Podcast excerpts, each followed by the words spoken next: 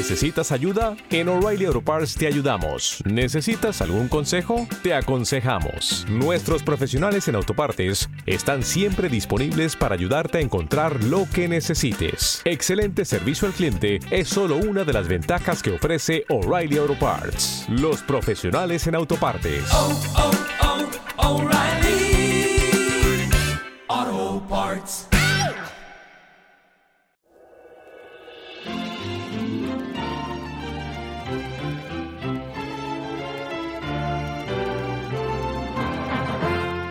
Señor Jesús dijo, Yo soy el camino, y la verdad, y la vida. Nadie viene al Padre si no es por medio de mí. Hoy te presentamos ese camino. Escucha este mensaje en la voz de Cornelio Rivera. En estos tiempos de intenso conflicto en el Medio Oriente, los reclutas del ejército de Israel suben a la fortaleza de Masada en el desierto de Judea y hacen un juramento diciendo, Masada no caerá otra vez. Masada es un símbolo de orgullo nacional y patriotismo en Israel y también un recordatorio del sacrificio de 960 judíos ante la amenaza del enemigo. En el año 70, después de que Roma aplastó la revuelta judía y destruyó Jerusalén, casi mil hombres, mujeres y niños se refugiaron en la fortaleza de Masada construida años atrás por Herodes. Su elevada posición y aparentemente impenetrables muros le causaron al ejército romano múltiples dificultades para conquistarla. Pero cuando se aproximaba el tiempo de la inevitable captura por los romanos, los judíos, dirigidos por Eleazar ben Yair, se suicidaron. El sacrificio de 960 vidas en el primer siglo le recuerda al moderno soldado israelí que es preferible luchar hasta el final y dar la vida que rendirse, vivir en esclavitud y permitir la captura del territorio nacional por el enemigo. La inspiración del suceso de Masada afectó profundamente a los soldados y a toda la población israelí en la guerra de 1967 ante los ataques de los ejércitos que les rodeaban. En esa guerra Israel logró una vez más controlar Jerusalén. Casi 1900 años pasaron desde que los romanos habían conquistado y quemado la ciudad y expulsado a la población judía, 19 siglos desde el sacrificio de Masada, y en 1967 Israel determinó que ni Masada ni Jerusalén caerían otra vez en manos del enemigo. Recordar los eventos relacionados con la lucha por sobrevivencia como nación han mantenido a toda una generación determinada a preservar Masada y Jerusalén como territorio israelí. Pero hay una nueva generación que no ha experimentado la amenazante lucha con ejércitos enemigos a las puertas de Jerusalén. Aunque en las últimas décadas el terrorismo ha hecho la vida en Israel incierta, pareciera que la intensidad del recuerdo de la guerra de independencia, de la guerra del 67 y de Masada no es el mismo en la nueva generación. Sucede en Israel lo mismo que con todos nosotros.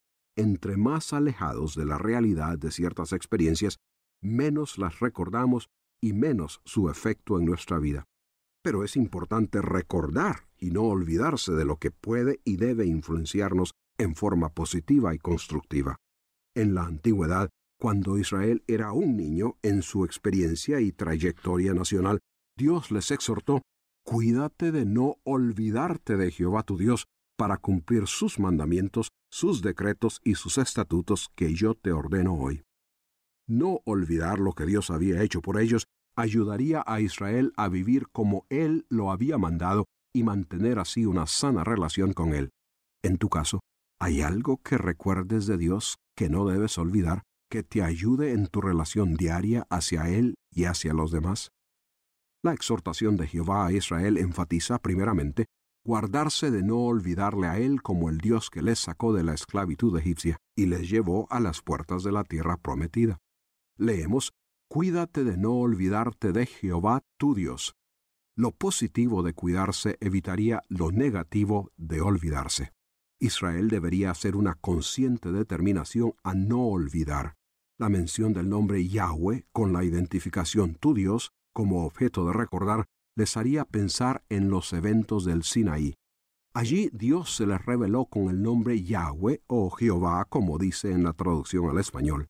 Ese nombre le identificó con el pacto o acuerdo que él concertó con ellos, pacto en el que Israel vino a ser pueblo de Dios y Yahweh Dios de Israel. No olvidar a Yahweh tu Dios significaba tener siempre presente al Dios que poderosamente se les reveló y con quien entraron en un acuerdo.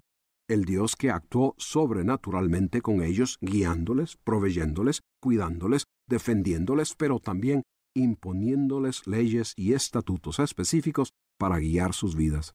Leyes y estatutos de los cuales el pueblo dijo, todo lo que Yahweh ha dicho, haremos. No olvidar a Yahweh significaba tenerle siempre presente en sus vidas, y esto tenía como propósito evitar que Israel dejase de cumplir los mandamientos y estatutos que Dios les daba por medio de Moisés.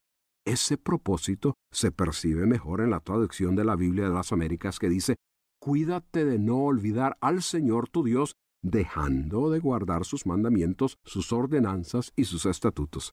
Dejar de guardar los mandamientos se evitaría no olvidando, sino más bien que recordando a Yahweh.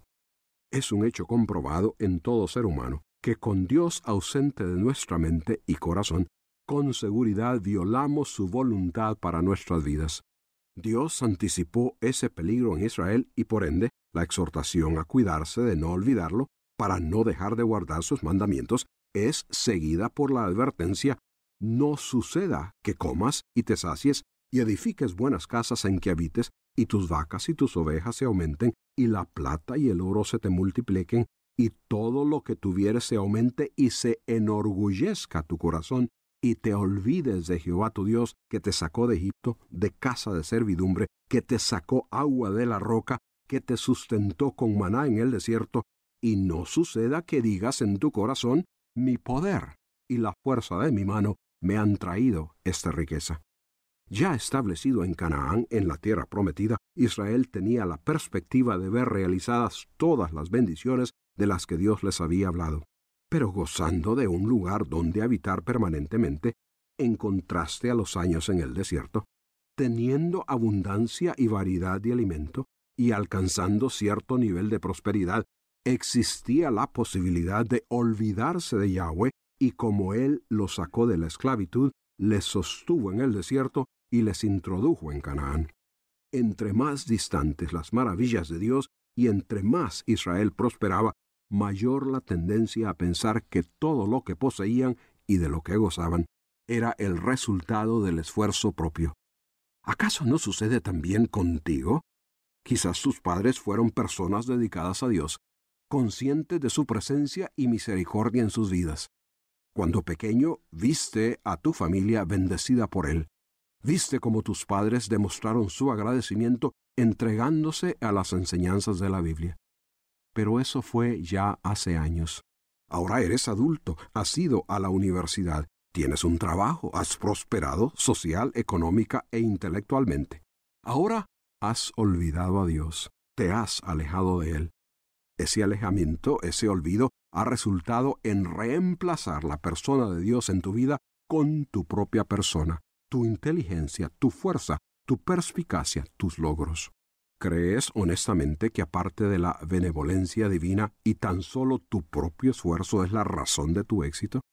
En ese peligro, Dios deseaba evitar que Israel cayera, pero en eso la mayoría de los hombres caen. Dios, por medio de Moisés, continúa enfatizando la alternativa a ese peligro, diciendo, sino, acuérdate de Jehová tu Dios, porque Él te da el poder para hacer las riquezas, para confirmar su pacto que juró a tus padres. Tener presente a Dios en la vida da lugar al debido reconocimiento de su poder como el factor determinante en cualquier éxito o prosperidad que se obtenga. Para Israel, todo lo bueno que sucediera en Canaán correspondía al cumplimiento de las promesas hechas por Dios. El peligro para Israel era más serio que autoasignarse la habilidad para su avance económico y social. El mayor peligro era que, al olvidar a Yahweh, Israel siguiera a dioses paganos. Eso significaría ruina total. Dijo Moisés, mas si llegares a olvidarte de Jehová tu Dios, y anduvieres en pos de dioses ajenos, y les sirvieres y a ellos te inclinares, de cierto pereceréis. como las naciones que Jehová destruirá delante de vosotros, así pereceréis por cuanto no habéis atendido a la voz de Jehová vuestro Dios.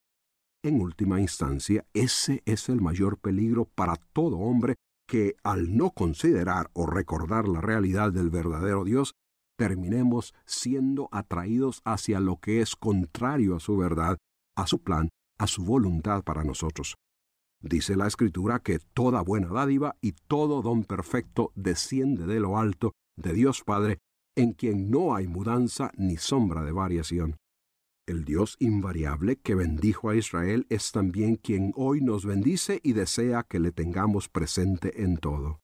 Que no le olvidemos, que reconozcamos su poder y dependamos de él. La bendición que Dios nos desea dar hoy es el perdón de pecados y la dádiva de vida eterna en Cristo Jesús. Concerniente a esas bendiciones espirituales en Cristo, el apóstol Pedro escribió, Yo no dejaré de recordaros siempre estas cosas, aunque vosotros las sepáis, y estéis confirmados en la verdad presente, y también procuraré con diligencia que podáis en todo momento tener memoria de estas cosas. Tú puedes tener memoria del gran poder de Dios en ti si arrepentido de tus pecados recibes por fe a Jesucristo como tu Salvador y Señor pues así Dios te otorga perdón de pecados y seguridad de vida eterna. Recordando ese evento de Dios en tu vida, te ayudará a vivir en comunión con Dios, a tenerle presente, a no olvidarle.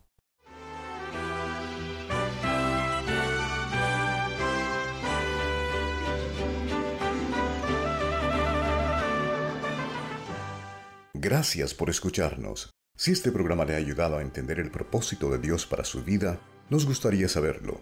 O si usted tiene interrogantes sobre el tema tratado, escríbanos al correo electrónico preguntas arroba elcaminodelavida.org.